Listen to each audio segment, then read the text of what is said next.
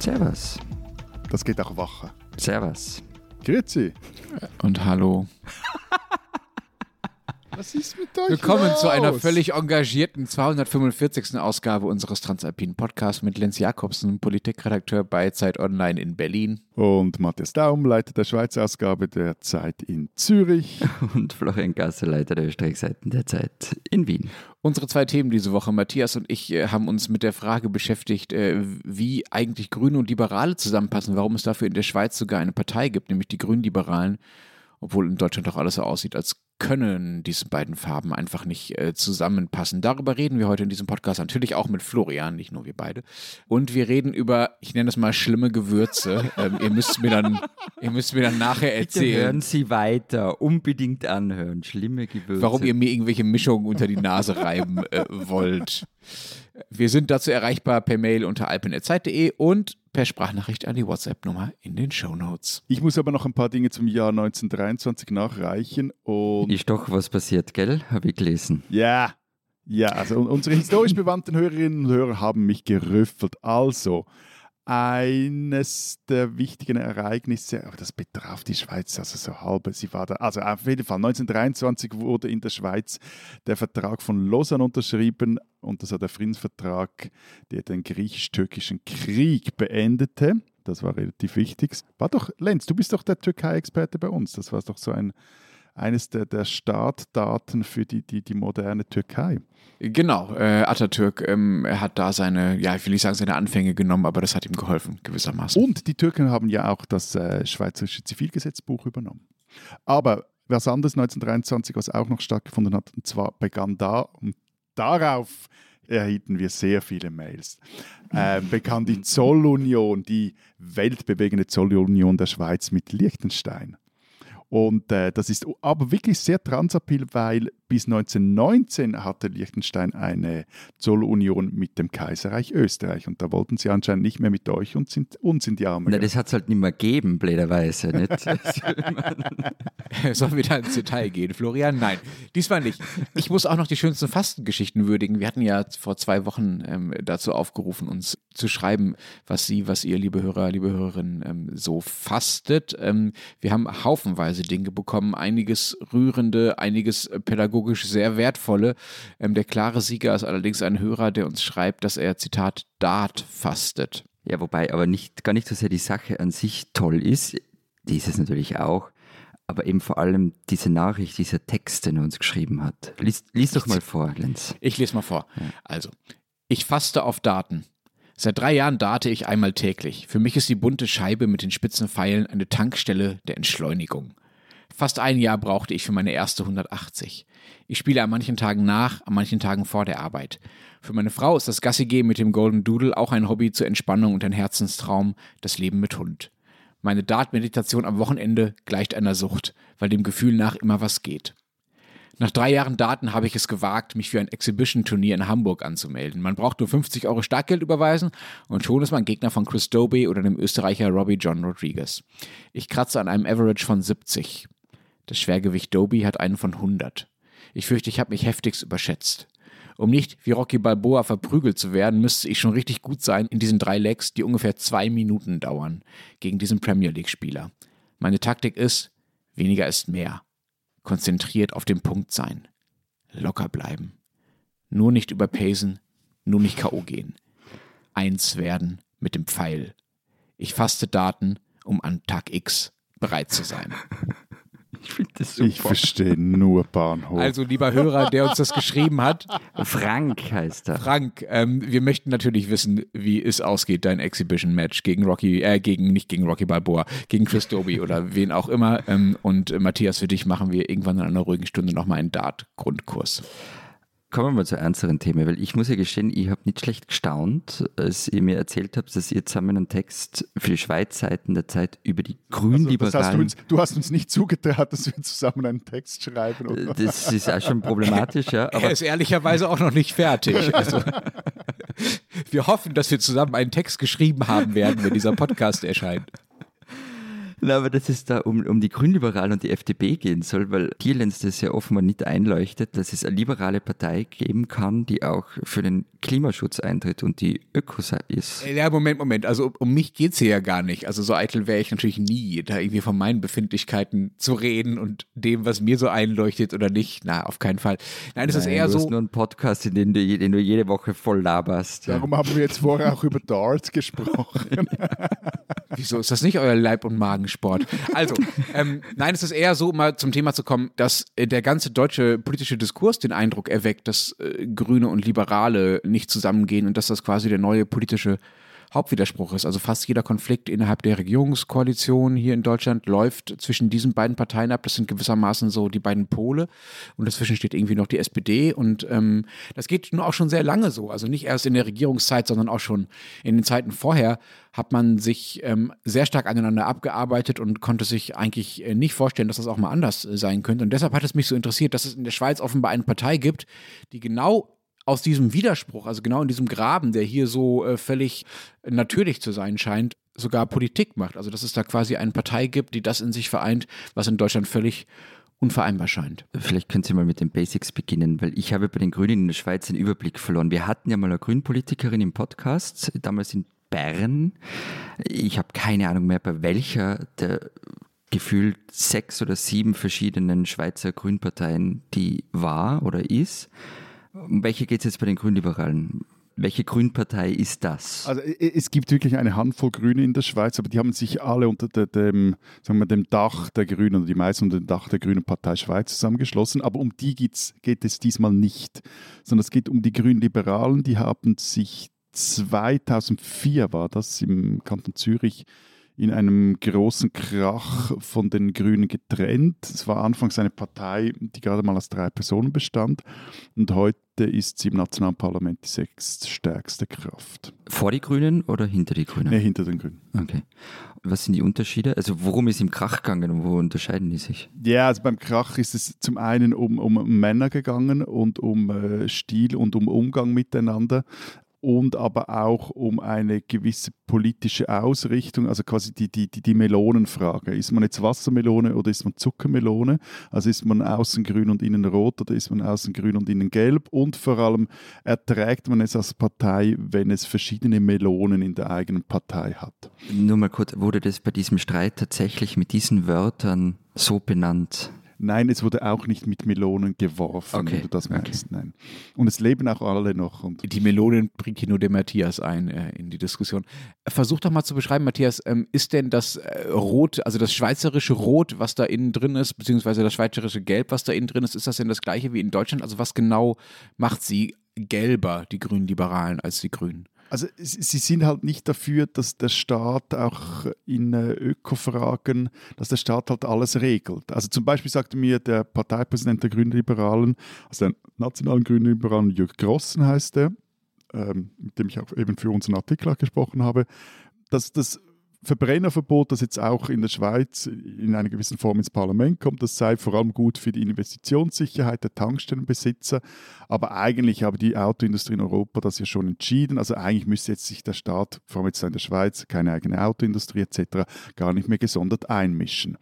Und sie argumentieren halt auch bei den ökologischen Themen, aber auch bei den anderen Themen sehr viel ökonomischer als die Grünen. Also sie setzen eher auf äh, Technologielösungen, auf, auf Lenkungslösungen als auf Verzicht und äh, Verbote. Also am Ende sind eure Grünliberalen unsere Neos, oder? Ja, wobei ich ja bis jetzt nicht durchschaut habe, wie öko denn bei euch die Neos sind. Aber was die äh, Grünliberalen haben, sie haben von, der Neos, äh, von den Neos eine Idee gefladert, dieses Parteilabor, bei dem du dich da auch als Nichtmitglied irgendwie einbringen kannst, das äh, haben sie in Wien gelernt und kopiert. Ja, das Lab, das Neos Lab, ja.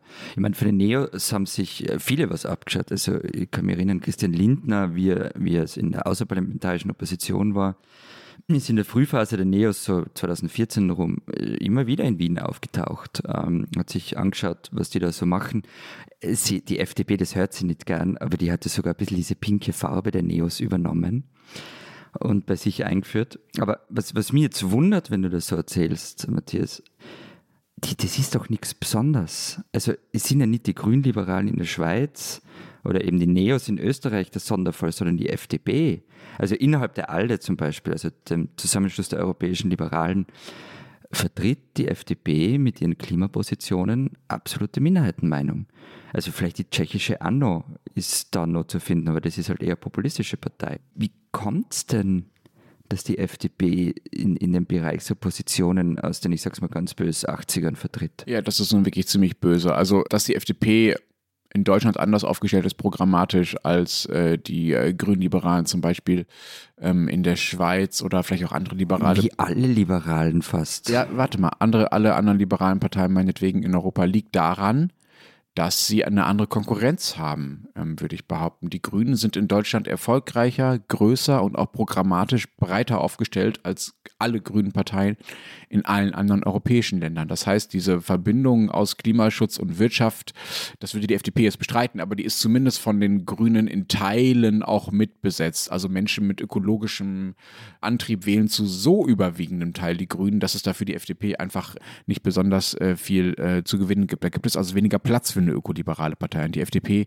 muss sich von den Grünen da eher abgrenzen, um erfolgreich zu sein. Aber ist das nicht also ein Nullerjahre oder 90er Jahre Argument? Weil, ich meine, also wir können nicht ökologisch sein, weil das ist das Terror der Grünen, da können wir uns nicht profilieren. Es hat doch jede Partei mittlerweile oder jede Partei macht Klimapolitik, außer vielleicht so Sachen wie die AfD oder die FPÖ. Ja, die FDP macht auch Klimapolitik, nur halt anders, als äh, du das offenbar gerne hättest oder als äh, die Grünen das eben machen und halt auch nicht mit äh, so Dingen wie Tempolimit. So, fürs Protokoll möchte ich hiermit festhalten, Matthias, du bist Zeuge. Ja, ja, ja ich, ich notiere. Lenz hat das fehlende Tempolimit in Deutschland erwähnt als erster, nicht ich. Das ist vorauseilender Gehorsam. Ah, und übrigens, übrigens, kurzer Exkurs. Können Sie euch erinnern, vergangene Woche, als wir so gesagt haben, die Postautos fahren in Deutschland sicher mit 200 auf der Autobahn, Lenz meinte, das passiert garantiert nicht.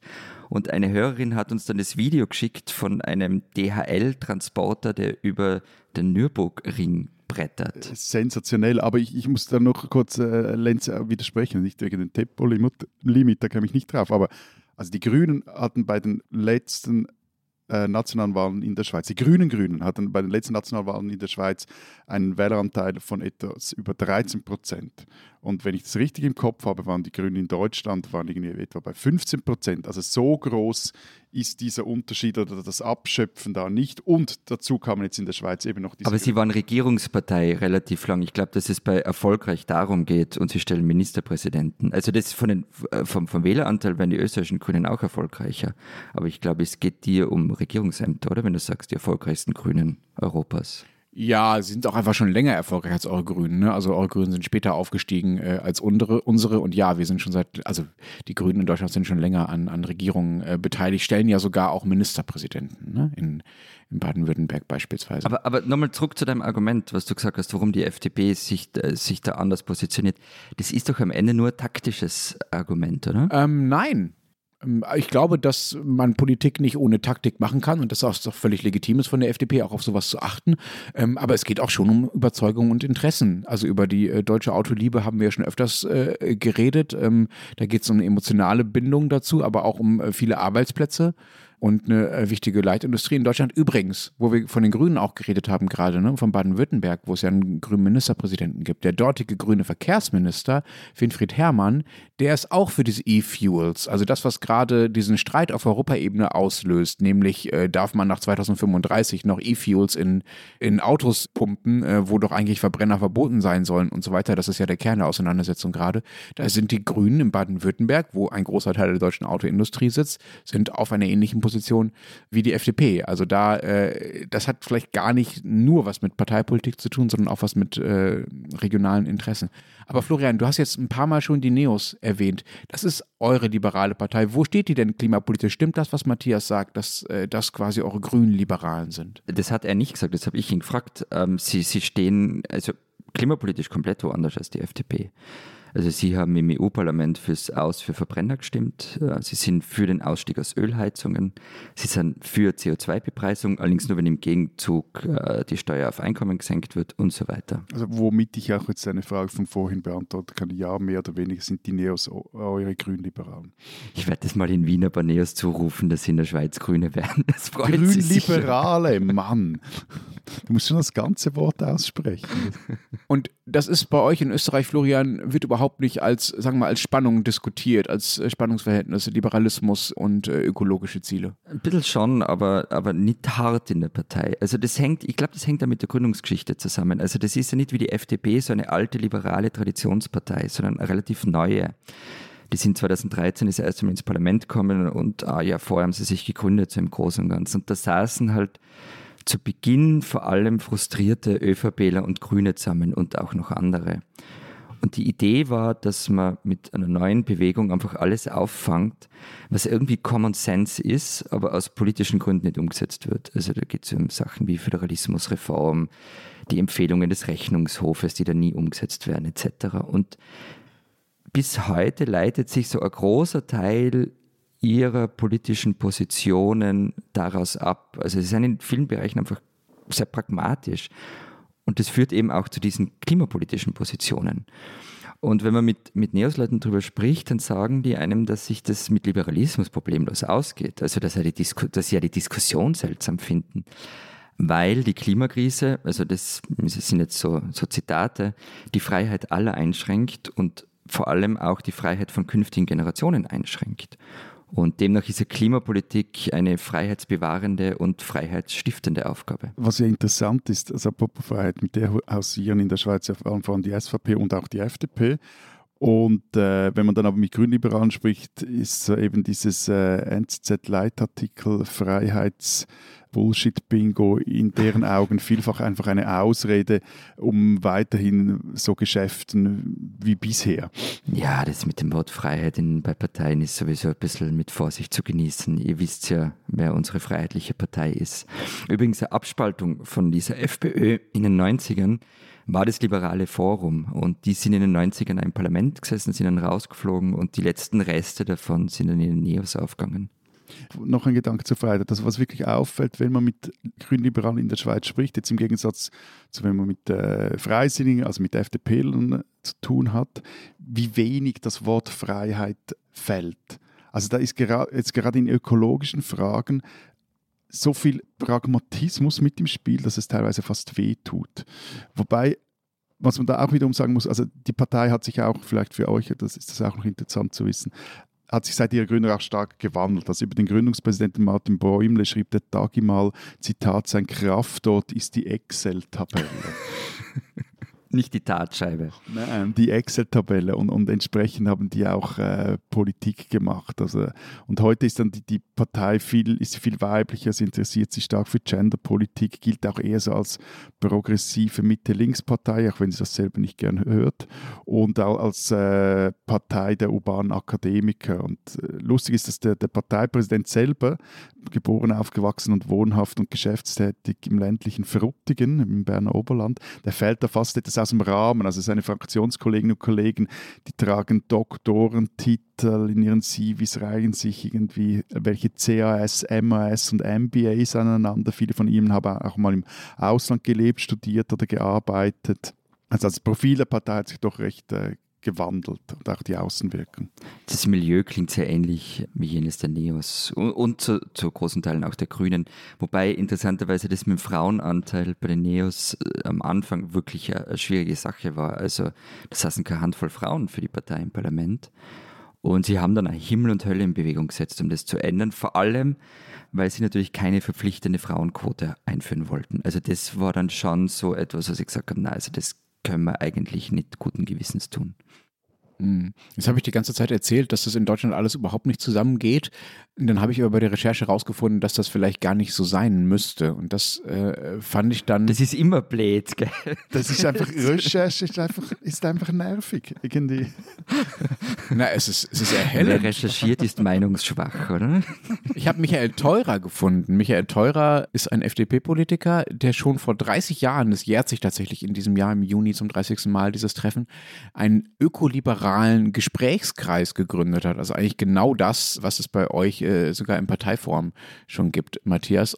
Der hat dann für Baden-Württemberg, wo er Landesvorsitzender der FDP äh, später war, sogar mal eine grün-gelbe Koalition vorgeschlagen Da ist es übrigens an nur, ich glaube, drei oder vier Sitzen gescheitert, dass sie tatsächlich eine Mehrheit gehabt hätten, Grün und Gelb zusammen. Dann hätten wir tatsächlich eine Diskussion darüber gehabt.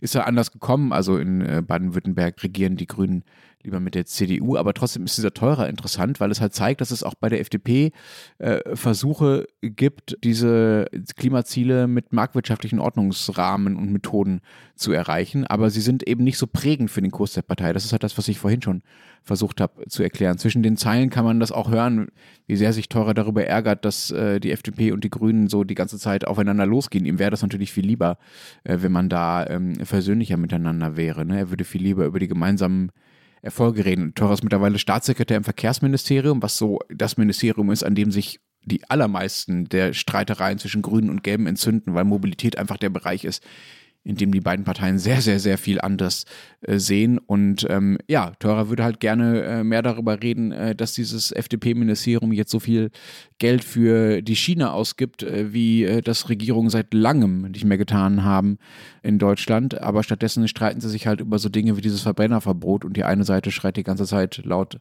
Achtung, da kommt das nächste grüne Verbot und die andere Seite schreit die ganze Zeit laut Achtung, da kommen die Autofahrer. Lobbyisten. Aber, aber was ist dann dein Rechercheergebnis? Sollten sich irgendwie FDP und Grüne in Deutschland einfach was ein bisschen von den Schweizer Grünliberalen abschauen?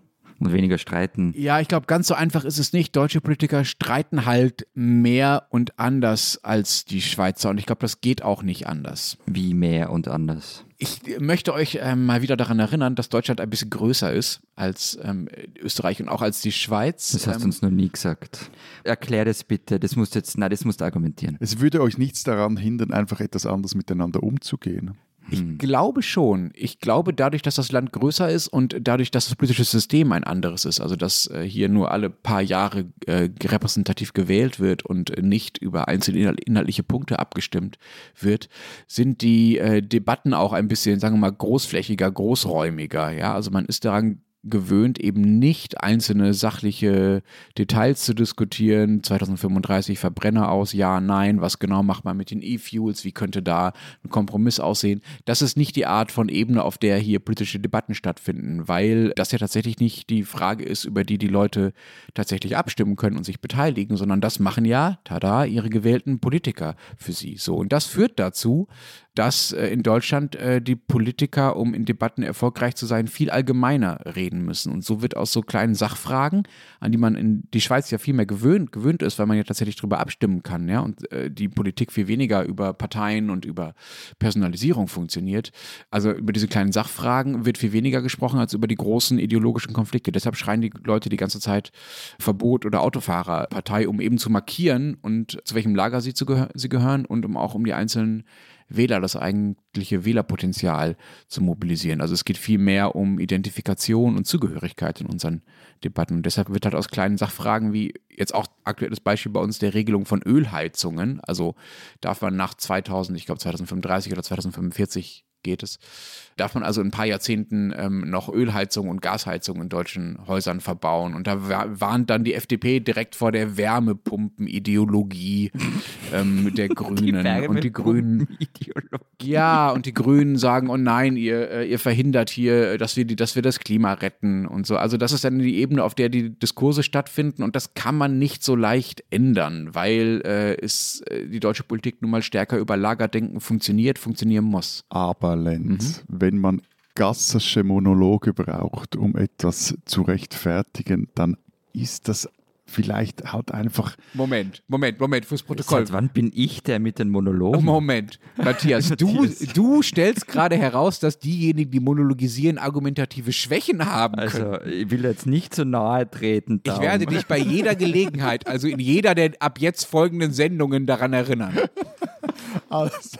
Fasse dich da mal kurz, lieber Matthias. Ich habe bis jetzt einfach nicht verstanden, wieso eine verdammte Ölheizung irgendwie Teil meiner persönlichen Freiheit ist. Geht ja am Schluss darum, dass mein, mein Viertel warm ist in der Wohnung und dass ich irgendwie nicht an die Zehen friere und wie das passiert, ist mir bis zu einem gewissen Grad wurscht, solange es nicht ja. allzu teuer ist. Punkt. Na, Moment, es geht, an, es geht an, Entschuldigung, an dem Punkt muss ich kurz was erklären, weil es kommt sonst, glaube ich, ganz falsch rüber. Entschuldigung in dem Punkt argumentiert die FDP nicht mit Freiheit, sondern da sagt die FDP, Moment mal, wir sind die einzige Partei, die hier noch realistisch ist und sich dafür interessiert, was die Handwerker wirklich leisten können.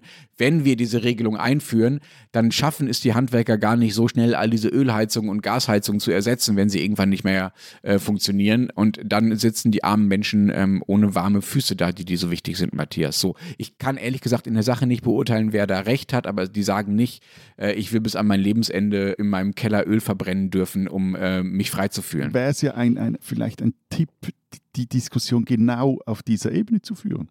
Relativ nüchtern und sachlich und sagen, können wir es machen? Haben wir genügend Handwerker? Haben wir genügend Leute? Haben wir genügend Material? Haben wir Lieferketten, die genau. das leisten können? Also was ist unter den gegebenen Umständen überhaupt möglich? Dann machen wir noch etwas äh, Politiker-Wunschdenken rein, damit auch noch ein gewisser Druck äh, entsteht und gut ist. Das passiert in der Sache auch nur in den Überschriften nicht. Ne? Also in den, in den großen Reden ähm, wird ein Angerton angeschlagen. Diese Schweizerin sollten Sie kennen. Man kann von äh, solchen Rankings halten, was man will, besonders wenn es äh, Rankings sind, die sich irgendwie mit Essen oder Trinken beschäftigen. Aber nun da erstmals ein Schweizer Wein im weltberühmten The Wine Advocate von Robert Parker 100 Punkte, also die höchste Punktezahl erhält. Da darf man diese einerseits durchaus erwähnen und vor allem kann man auch mal die Winzerin vorstellen, die ihn in der Schweiz gekeltert hat, weil das ist wirklich eine Schweizerin, die man kennen sollte oder kennen muss. Marie-Therese Schappa gehört nicht nur zu den besten Winzerinnen und Winzer des Landes, sondern sie ist auch eine der Pionierinnen des biodynamischen Weinbaus. Bereits 1997 begann sie damit, ihre verteilt gelegenen kleinen Sacksteinen, Rebbergparzellen im Wallis mit teils, da stehen teils 100-jährige Rebstöcke drauf, eben auf biodynamischen Anbau umzustellen. Also so vergräbt sie dann jeweils rund um den Tag des heiligen Erzengels Michael, das ist irgendwann Ende September, mit Kuhmist gefüllte Kuhhörner in ihren Rebbergen oder sie buddeln, die buddelt sie dann zwischen äh, also glaube ich, so Ostern und Pfingsten wieder aus. Oder sie spritzt eben die Reben nur mit Kräuterbrühen, die sie selber ansetzt, mit Schwefel und Kupfer und Natron, aber eben zum Beispiel mit keinerlei Herbiziden, mulcht den Boden an ihren Steinlagen. Und alles, was zwischen den Rebstöcken wächst, ist für sie auch kein Unkraut, sondern Beikraut. Klingt etwas esoterisch teilweise, mag sein durchaus, aber Schapper ist äh, kein Fundi. In einem Interview sagt sie mal, oh, man folgt einer gewissen Linie, darf aber getrost auch Steine aus dem Weg gehen, wissen Sie. Aber das Wichtigste ist, ihre Weine, die sind nicht nur hoch geratet, wurde da ein Süßwein von ihr, wurde so hoch geratet, sondern die Weine, auch die anderen, die weißen und die roten, die sind einfach zum Trinken wirklich fantastisch. Und übrigens, weshalb man sie auch kennen sollte, also man sollte nicht nur sie kennen, wollte ich sagen, sondern auch ihren Onkel. Das war nämlich niemand geringerer als der Schriftsteller Maurice Schappa und besonders empfehlenswert und auch sehr transalpin oder transalpin vom Alpin ist äh, sein Pamphlet Die Zuhälter des ewigen Schnees, in dem er den Ausverkauf des Wallis, der Natur, der Berge, des Wassers und eben des Schnees im Dienste einer seines Erachtens falsch verstandenen Modernisierung anprangerte. Marie-Therese Schappa und ihr Onkel Maurice Schappa, das sind zwei Schweizer, die man kennen muss.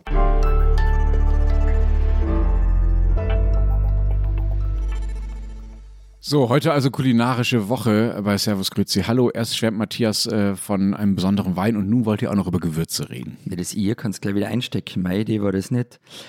Und so wie ich das verstanden habe, wollen wir nicht über Gewürze reden, sondern über Gewürzmischungen. Und das weiß ich, weil ich gestern Matthias angerufen habe, ihm erzählt habe, äh, voll super Rechercheergebnis, das ich da habe. Das beliebteste Gewürz der Österreicherinnen und Österreicher sei Paprika edelsüß.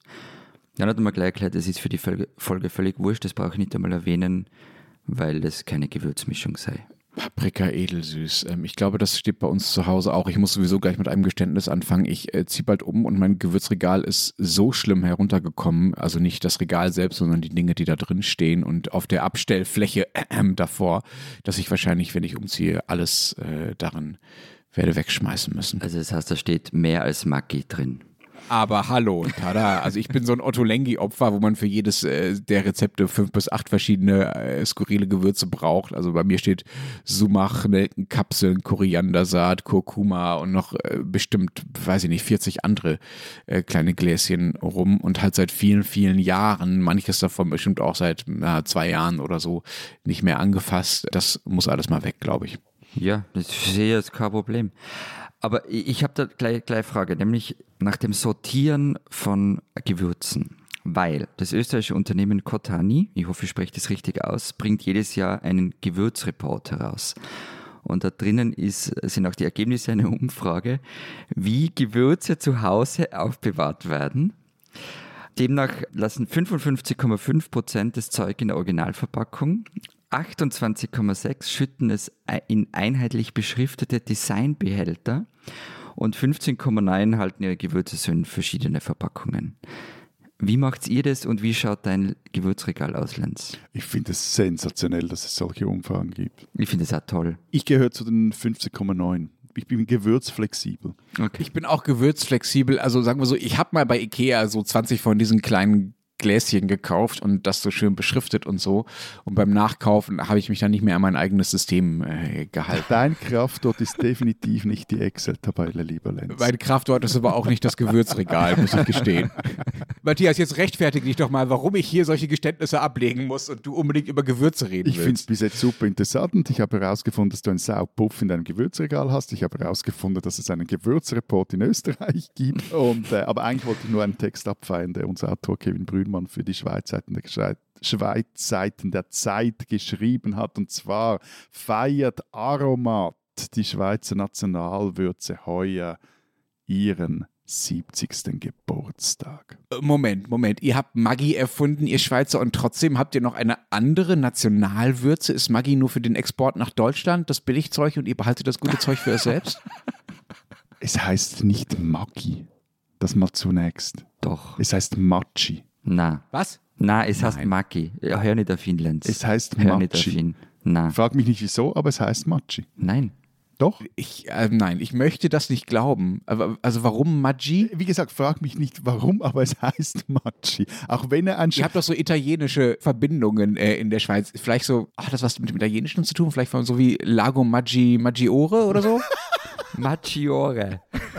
ja, Lago Maggiore wird ja auch, da wird ja auch das Doppel-G als G ausgesprochen. Ne? Das wäre ja, könnte man ja als, als, als Vorbild verstehen. Also, äh, liebe Hörerinnen, liebe Hörer, wenn jemand weiß, warum das so heißt, bitte her damit. Es heißt nicht so. Doch. Es Wie es heißt nicht so. Es heißt so, also wie, du, bist ein Klugscheißer vor dem Herrn. Du hast doch keine Ahnung, wie wir Schweizer Machi aussprechen. Es heißt Machi. Aber ich kann es dir auch nicht sagen, weil der Julius Machi, der war ein Schweizer und der kam nicht aus dem Tessin. Aber wurscht. Das Wichtigste ist, ich kenne niemanden, der Machi bei sich zu Hause in der Küche hat. Also zumindest nicht dieses Doch. Flash. Kennst du. Ich kenne niemanden, der Machi bei sich zu Hause in der Küche hat, bei dem ich schon je zum Essen eingeladen wurde. So stimmt's wahrscheinlich. Ja.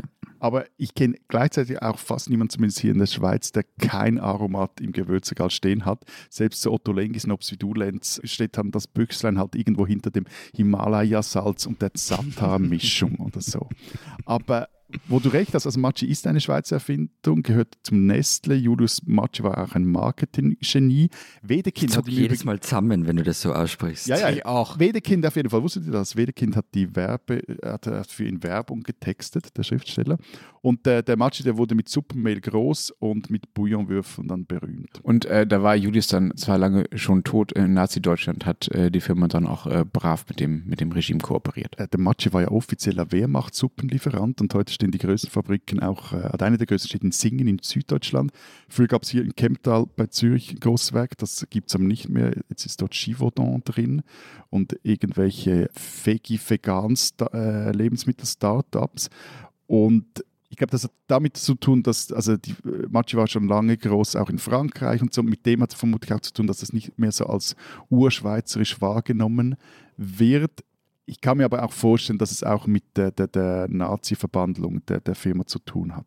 Das wurde dann auch nach dem Krieg sauber da irgendwie. Also die Übernahme durch Nestle hatte auch mit dem zu tun, dass das, äh, das hübsch auch wieder verpackte. Aber eben, was aber lustig wirklich daran ist, ist, dass Aromat im Gegensatz zu Knorr gehört. Und Knorr ist äh, ursprünglich eine, ein deutsches Unternehmen aus äh, der Nähe von Heilbronn. Aromat aber selber wurde in Daingen im äh, Kanton Schaffhausen ähm, entwickelt. Und heute gehört Aromat bzw. Knorr zu Unilever, sitzt in London und hat auch noch irgendwie holländische Wurzeln. Also nicht nur transalpin, sondern auch transeuropäisch plus London. ähm, aber ich habe jetzt immer noch nicht verstanden, was das überhaupt für ein Zeug ist, denn ehrlicherweise bei mir steht, äh, du kannst gerne suchen kommen, Matthias, hinter dem Kurkuma nicht äh, eine äh, kleine äh, Dose von eurem Aromat. Ich weiß gar nicht, was das ist. Ich weiß auch nicht, wie es schmeckt. Fangt doch mal von vorne an. Du hast sicher Aromat gegoogelt vor dieser Folge und kennst Ja. du auch nicht das Logo? Du, also du hast noch nie davon gehört, du erkennst nicht das Logo. Also ich kann nicht ausschließen, dass ich es schon mal gesehen habe, aber es war jetzt nicht so, dass ich das Logo gesehen habe und gedacht habe, ja stimmt, jetzt fällt der Groschen, jetzt könnte ich es aus dem Kopf zeichnen. Also nein, keine Ahnung. Ähm, aber ja, äh, ich habe herausgefunden, dass es das auch in Deutschland gibt und es wohl auch in Deutschland ordentlich gekauft wird. Es ist jetzt nicht so, dass das ein äh, Schweizer National oder ein, sagen wir mal, Schweizer und österreichisches Nationalgeheimnis äh, wäre, von dem kein Deutscher was weiß. Das ist äh, offenbar vielleicht auch meiner Ignoranz geschuldet. Eben, wie gesagt, die, es ist eine Streuwürze, wurde in der Knorrfabrik im vorhin erwähnten Teigen erfunden, und zwar von einem Walter Obrist. Der war vorher Chefkoch, glaube ich, im Vitznauer Hof, das ist ein Edelschuppen am Vierwaldstättersee. Der erfindet dann dort, sind in den 50er Jahren die, die Päckli-Tomatensuppe neu, aber auch zum Beispiel die Knorr-Nudelsuppe mit Huhn und eben das Aromat. Das ist eine, eine Mischung aus äh, Hefeextrakt, Weizenglutamat. Moment, Moment, Weizenglutamat, das ist doch das, was neuerdings so richtig ungesund sein soll, oder? Es, es heißt, dass Glutamat äh, ungesund ist. Das ist äh, übrigens eine japanische Erfindung. Es gibt da vor allem im angelsächsischen Sprachraum gibt es ja halbe Bibliotheken zum Thema, ob Glutamat oder MSG, wie es dort heißt, jetzt äh, ungesund sei oder nicht. Aber auf jeden Fall im modernen Aromat ist das Zeugs anscheinend nicht mehr drin, wurde durch irgend äh, irgendwas, glaube ich, auch mit Hefen ersetzt. So. Auf jeden Fall hat es auch noch drin Pflanzenfett, Gemüse, getrocknetes äh, Gewürze und, und Salz. Ich meine, der Geschmack ist das eine, aber bei all diesen Sachen, der ist ja das andere. Also in 53 was da, da ließ dann Knorr äh, einen Tessiner Künstler die Figur des Knorrli erfinden. Und da wurden eben diese gelben Streubüchsen lan- lanciert und an Schweizer Restaurants verteilt. Anscheinend 30.000 dieser sogenannten Menagen wurden verteilt, die da auf den Tischen rumstehen. Und so kam es dazu, auch damals gab es anscheinend eine Umfrage, dass innerhalb von nur zehn Monaten 80 Prozent der Schweizerinnen und Schweizer die Marke Aromat kannten. Also eben waren 50, es musste schnell gehen beim Essen, beim Waschen, beim Putzen, beim Kochen etc. Und äh, Aromat war dann derart erfolgreich, dass es äh, dann auch bis heute zahlreiche Imitate gibt. Zum Beispiel Mirador aus dem Migros sieht total ähnlich aus. Und ähm, Aromat wurde auch zum Exportschlager. Und jetzt ratet mal, in welchem Land es sonst noch als Nationalgewürzmischung gilt. Liechtenstein wegen der Zollunion. Am Lago Maggiore. Südafrika. Wieso? Keine Ahnung. Anscheinend, Auch dazu ist unser Mailpostfach offen. Aber anscheinend gab es in Thaingen eine, eine recht erfolgreiche Exportabteilung. Aber, aber also was ist das in, in, in, in Südafrika, das wirklich als äh, südafrikanisches äh, Streugewürz äh, gefeiert wird? ihr habt mir die wichtigste Frage immer noch nicht beantwortet. Wie schmeckt das Zeug denn jetzt? Es schmeckt halt einfach wie Streuwürze. Streuwürze, das ist äh, abstrakt. Salzig, Salzig, irgendwie so etwas, äh, gewisse Süße, etwas nach, äh, etwas nach äh, Kräutern, aber nicht zu fest. Also so eine, Also so wie Maggi. Nein, etwas weniger Hardcore, finde ich. Und, und also, äh, ich meine, das, das, das tust du vielleicht mal in irgendeine, in irgendeine etwas chunkige Salatsauce rein. Also, ja, es, ist, es ist geil, irgendwie auf ein hart gekochtes Ei oder auch, auch mal auf ein Butterbrot, aber es ist schon so, wenn du so, so, so eine Umami-Bombe, eben eine Glutamat-Umami-Bombe brauchst, dann, dann haust du das rein. Aber das ist ja auch, in Österreich steht es ja auch immer auf jedem Wirtshaustisch. Also mich wundert es total, dass das in Deutschland nicht drum steht, weil es ist, ich meine, es ist bei uns nicht das Nationalgewürz.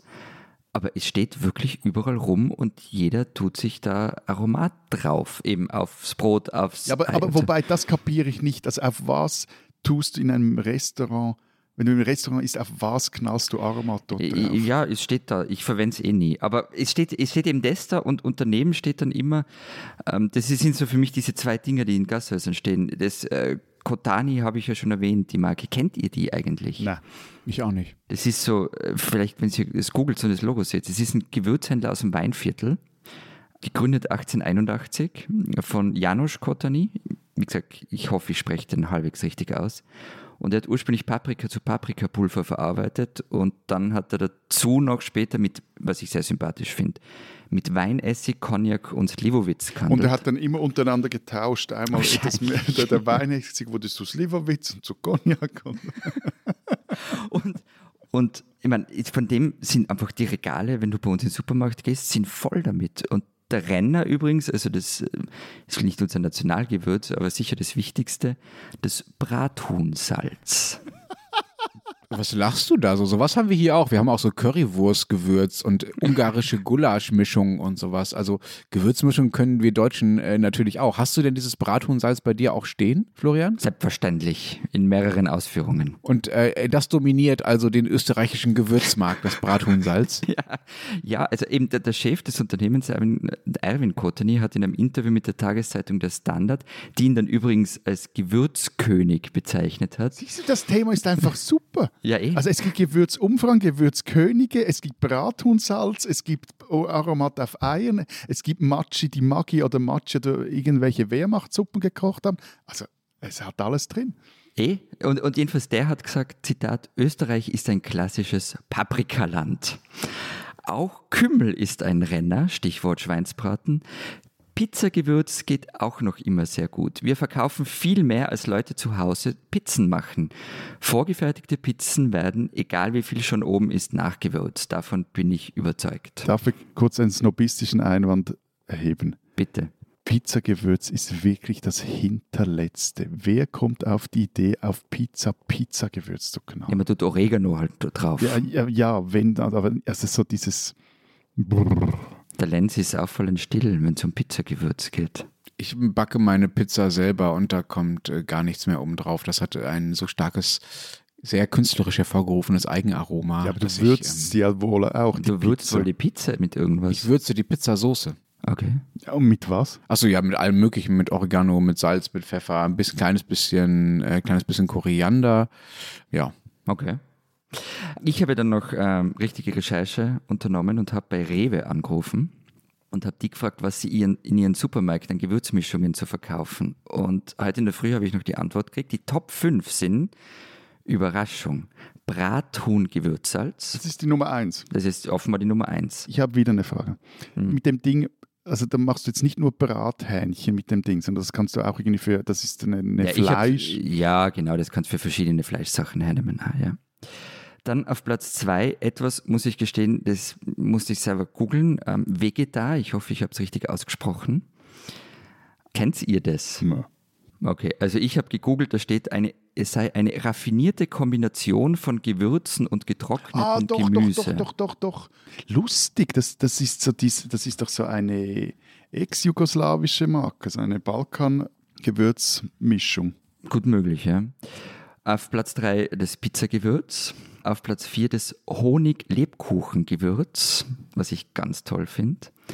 Und auf Platz 5 die Schweinsbraten-Gewürzzubereitung. Ich habe einen Vorschlag. Neben den wichtigen, wichtigen Fragen, wieso heißt, heißt es Matschi oder Maggi? Und was war das andere noch? Was war das? Wurscht. Wir haben Hirne wie Kaffeesiebe, aber wir wollen vor allem wissen, was gibt es sonst noch oder was sind die Lieblingsgewürzmischungen, Streugewürze unserer Hörerinnen und Hörer? Und wofür werden sie verwendet? Genau, und wir wollen Bilder, das ist vorher, nachher, also vor der, der, der, dem Gebrauch der Gewürzmischung und nach dem Gebrauch der Also mir Gewürzmischung. gruselt es ehrlich gesagt so ein bisschen vor diesen Bildern, wo jemand irgendwie äh, Schweinebratengewürz auf seine Pasta schüttet. Also könnt ihr das bitte für mich entgegennehmen? wir, wir, wir zeichnen dann das, äh, wir küren die absurdeste Anwendung von äh, einer Gewürzmischung.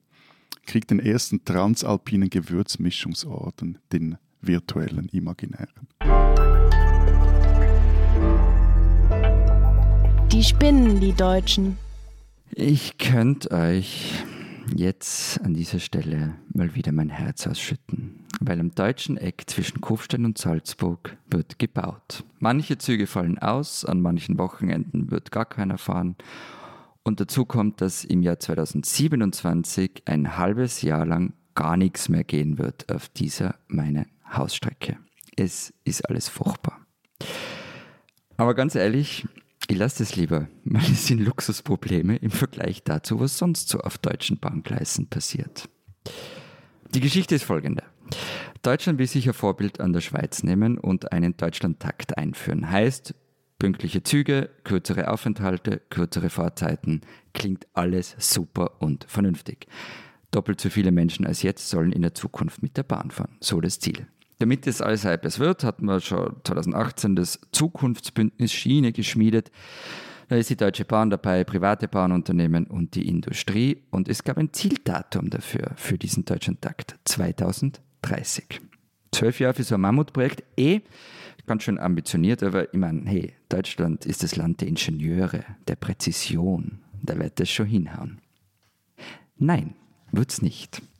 Michael Theurer, der FDP-Politiker, Lenz hat ihn heute schon einmal erwähnt, er ist ja auch Staatssekretär im Bundesverkehrsministerium, der meinte, dieser Deutschlandtakt könne sich ein bisschen verzögern. Also so zwei, drei Jahre oder vier, oder?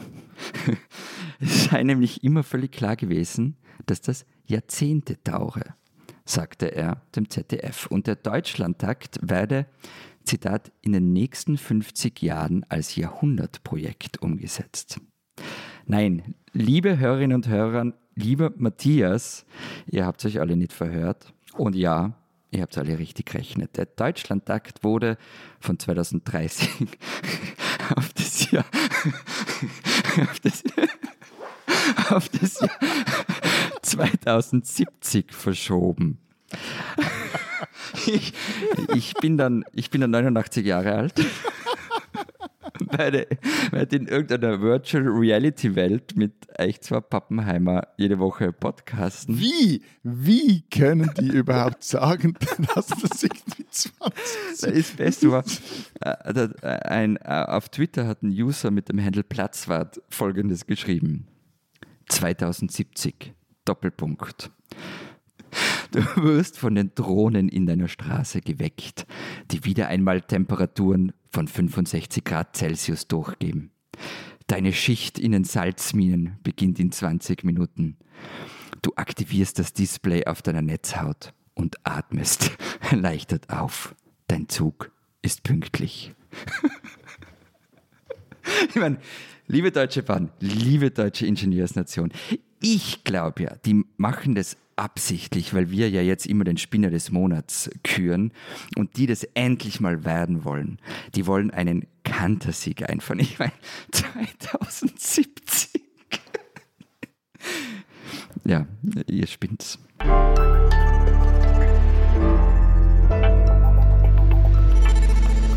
Das war's diese Woche in unserem äh, Podcast. Wir haben aber noch die Zeit Schweiz und die Zeit Österreich äh, vorgeschrieben. Während ihr euch noch auslacht, erzähle ich, dass äh, natürlich in der Zeit Schweiz sich der Text von Matthias und mir hoffentlich der geschriebene Text zum Verhältnis von FDP und Grünen in Deutschland und zu den Grünliberalen in der Schweiz findet. Und äh, Florian, wenn du soweit bist, darfst du uns auch erzählen, was in Österreich so steht. Er ist noch nicht so weit. Ich, ich, ich habe ich hab noch was. Zwar habe ich zusammen mit, mit Sarah Jäcki einen Text geschrieben, in dem wir der Frage nachgehen, was würde eigentlich passieren, wenn die Schweiz nicht mehr neutral ist. Vielleicht wird das auch 2070. Also, wenn 2070 der Deutschlandtakt da ist und die Schweiz sich nicht mehr neutral ist, dann machen wir in der 23.795. Folge unseres Podcasts eine extra Feierstunde und verlosen nicht nur virtuelle, sondern auch ganz handfeste Orden an äh, verschiedene Länder und äh, Beteiligte. Bis dahin hangeln wir uns durch. Also, Mit dem, was Florian in der Zeit Österreich noch zu bieten hat. Ja, also folgendes. Österreich ist Gast auf der Leipziger Buchmesse. Künstlerisch kuratiert wird der ganze Auftritt äh, von Katja Gasser und mit ihr habe ich ein Interview geführt, was denn österreichische Literatur ausmacht und was der Claim mehr als wie mir heißt und ob man in Leipzig überhaupt versteht. Und dann gibt es noch einen wunderschönen Text über Peter Weibel, den großen Kulturtheoretiker, der vergangene Woche gestorben ist unser Autor Thomas Miesgang hat in den 80er Jahren in dessen Band Noah Noah Bass gespielt und schreibt einen sehr, sehr persönlichen. War Peter Weibel Österreicher? Ja, Ah, das wusste ich gar nicht. Der war ja bei uns auch eine große Nummer, also gab es Genau. ja auch einige Nachrufe. Also, genau. Und Thomas Wiesgang hat einen sehr persönlichen Nachruf und eine persönliche Erinnerung an Peter Weibel aufgeschrieben. Wunderbar. Und wir hören uns nächste Woche wieder. Das heißt, wir nicht, denn ich bin nächste Woche mal in der Pause. Ich habe auch mal frei. Dann werden äh, der Österreicher und der Schweizer hier allein äh, die Bude für sich haben. Bitte lasst alles ganz. Verschont die Deutschen. Oder vielleicht auch nicht. Also ihr hört euch nächste Woche wieder. Ich bin übernächste Woche wieder dabei. Bis dahin Vielen Dank. Adieu. und tschüss.